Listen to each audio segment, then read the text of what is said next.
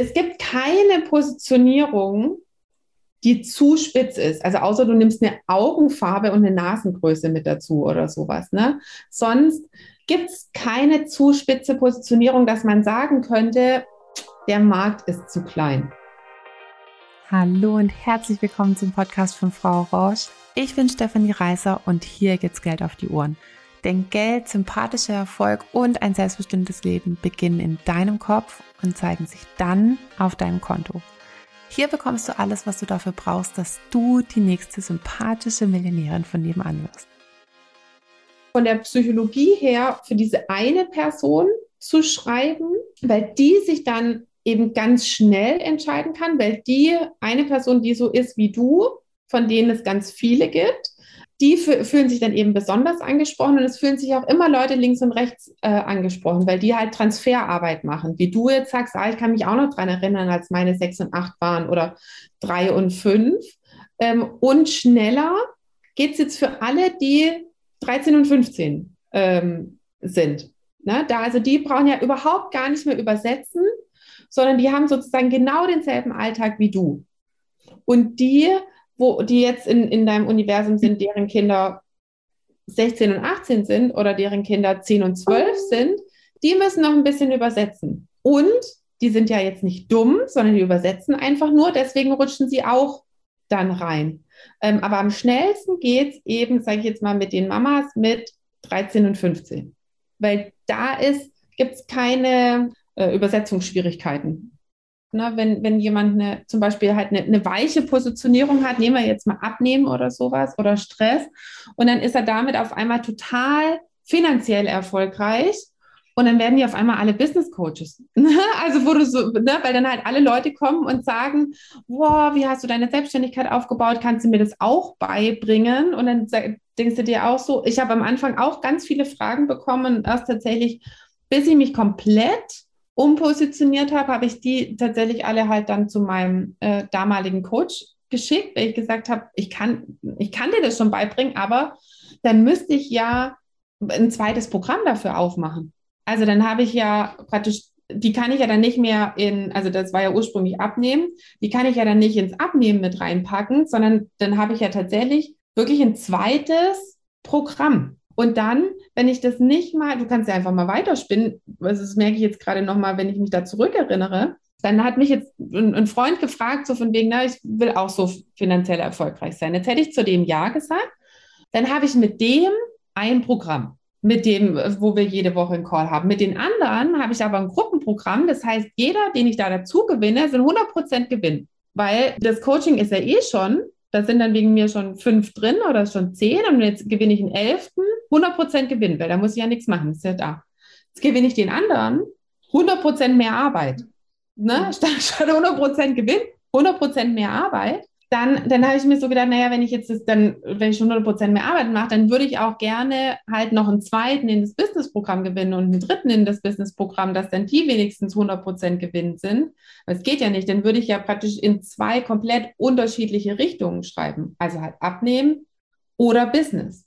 Von daher, da habe ich dann gesagt, nee, also wenn ich das jetzt durchdenke, ich hätte zwar prinzipiell gerne das, das mehr an Geld, aber eigentlich bin ich finanziell besser aufgehoben, wenn ich den ablehne und meinen Fokus auf das Ursprungsprogramm mache und da mehr Leute reinkriege, weil das vielleicht nicht in dem allerersten Schritt, aber in dem zweiten, dritten, vierten Schritt viel mehr Umsatz bedeutet.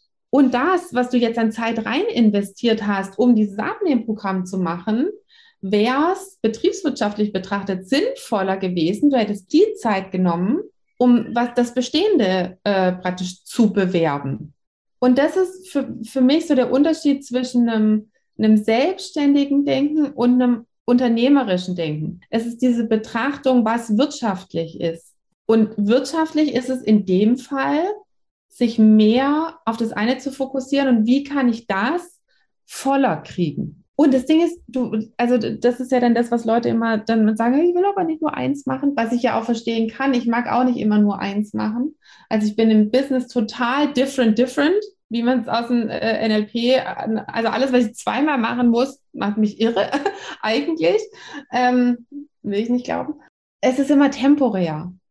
Ne, du kannst irgendwann, wenn das eine läuft, kannst du sagen, hey, und jetzt mache ich mein Special zum, finde nur einmal statt, zum Abnehmen, nicht weil es meine Positionierung ist, sondern weil ich gerade Bock drauf hatte und weil ich viel dazu gefragt wurde und weil ich dazu was sagen kann.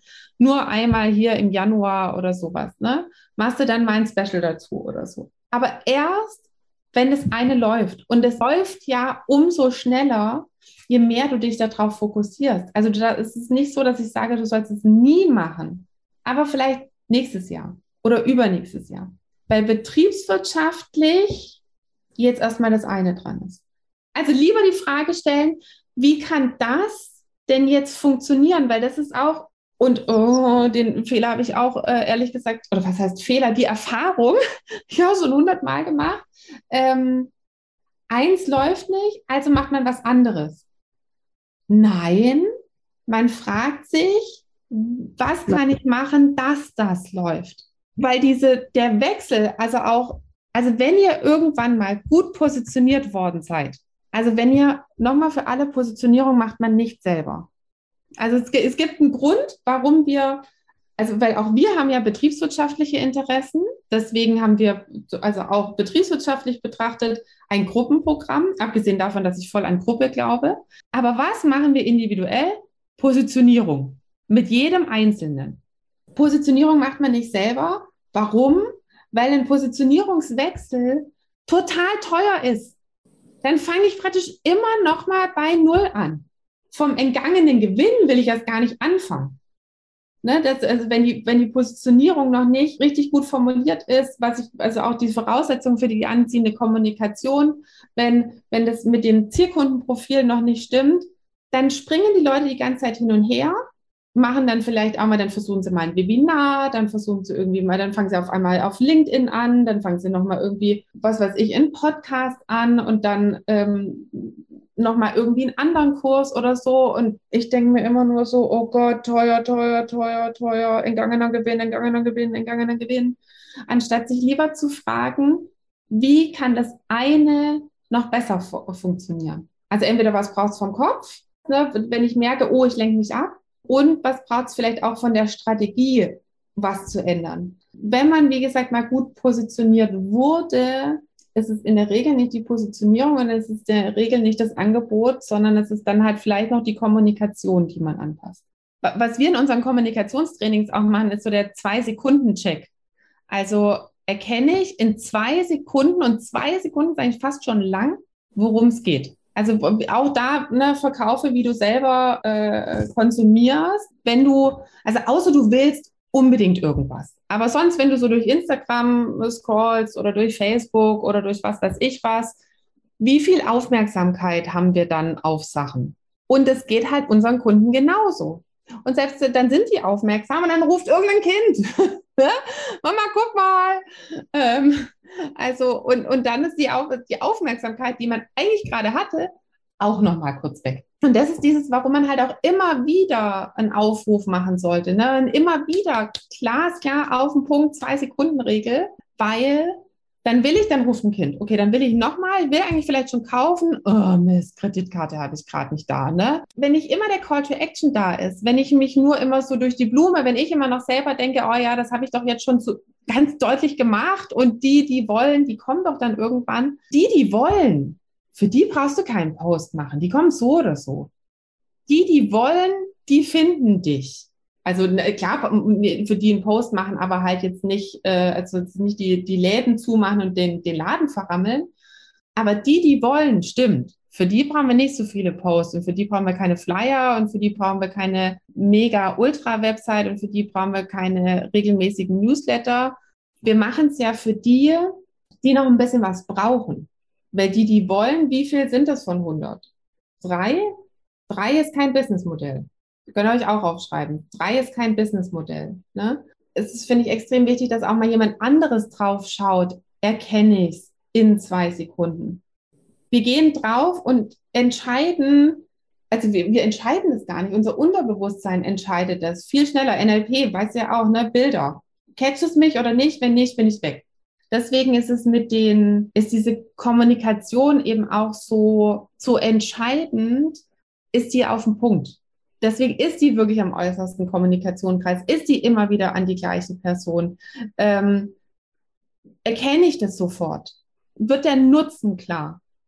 Und ist der Nutzen dann auch noch am äußeren Kommunikationsrand? Und es ist jetzt wahrscheinlich für, für alle, für die das Neue so, oh Gott, was ist da alles denken? Das ist wie beim Zähneputzen. Das ist, also ich putze immer noch meinen Kindern die Zähne, also einfach auch, weil die, weil es für uns so ein, so ein Bindungsritual ist. Aber für die ist es schon immer noch anstrengend, ne? Außen, auf der Zahnfläche, innen und dann halt hier vorne kreisen und dann nicht so arg ans Zahnfleisch. Für die ist es ein hochkomplexer Vorgang. Wer von uns denkt jetzt heute noch ans, Zahn, also ans Zähneputzen? Gar nicht. Es geht easy peasy. Und so ist es auch mit der Kommunikation. so ein bisschen wie Zähneputzen ne? auf den Kauflächen, außen, innen, drehen und so von rot nach weiß. Ähm, und wenn ihr das verstanden habt, dann wird deine nächste Website ganz anders aussehen. Ähm, das ist, finde ich, was, was man einfach übt, wie, wie Zähneputzen. Geht es Ihnen besser, wenn Sie es nicht kaufen oder wenn Sie es kaufen? Also das, das darf man sich, glaube ich, ja bewusst machen, dass es den Leuten schlechter geht, wenn sie nicht kaufen. Also ich habe mal den, den Satz äh, gesagt, so von wegen, na, dann behalten sie zwar ihr Geld, aber sie behalten halt auch ihr Problem. Und ähm, dann hilfst du gerade nicht, wenn du nicht verkaufst. Dass man jemand liegen lässt, der gerade hingefallen ist, wenn man sich denkt, so, oh, ich will dem vielleicht nicht zu nahe kommen. Ne? Also, wer weiß. Ne? Also, was braucht, um dass ich jedes Mal, also dass ich halt dran denke, ein Angebot zu machen braucht es ein Post-it, braucht es vielleicht ähm, irgendwie, dass du dir ein Armband machst oder sowas, was dich daran erinnert. Ähm, braucht also ne, kann es ein optischer Anker sein. Das kannst du dir äh, machen. Oder ähm, ich weiß nicht, wie du, wenn das im Gespräch in der Praxis ist, ähm, wo du vielleicht, wenn du dir eh was notierst, dass du auf deine Karteikarten zum Beispiel halt immer noch mal einen Merker hinmachst oder sowas. Also was brauchst, dass ich dran denke? Und sonst legst du dir ein Skript irgendwo hin. Also und das ist, das ist dann wirkt dann dreimal holzig und beim vierten Mal wirkt schon nicht mehr holzig. Also grundsätzlich nochmal Wiederholung. Stellt eine Frage, wie kann es gehen, das? Ich, ne, ich bin doch eher der kompromissbereite Typ oder ich bin eher der kollaborative Typ habe immer Mist, habe ich vergessen. Okay, was brauche ich, dass ich dran denke? Was, also, und das kann jetzt halt, ähm, kann was Inneres sein, welche Mindset-Shifts, also wie, wie du sagst, okay, kognitiv hast du schon verstanden.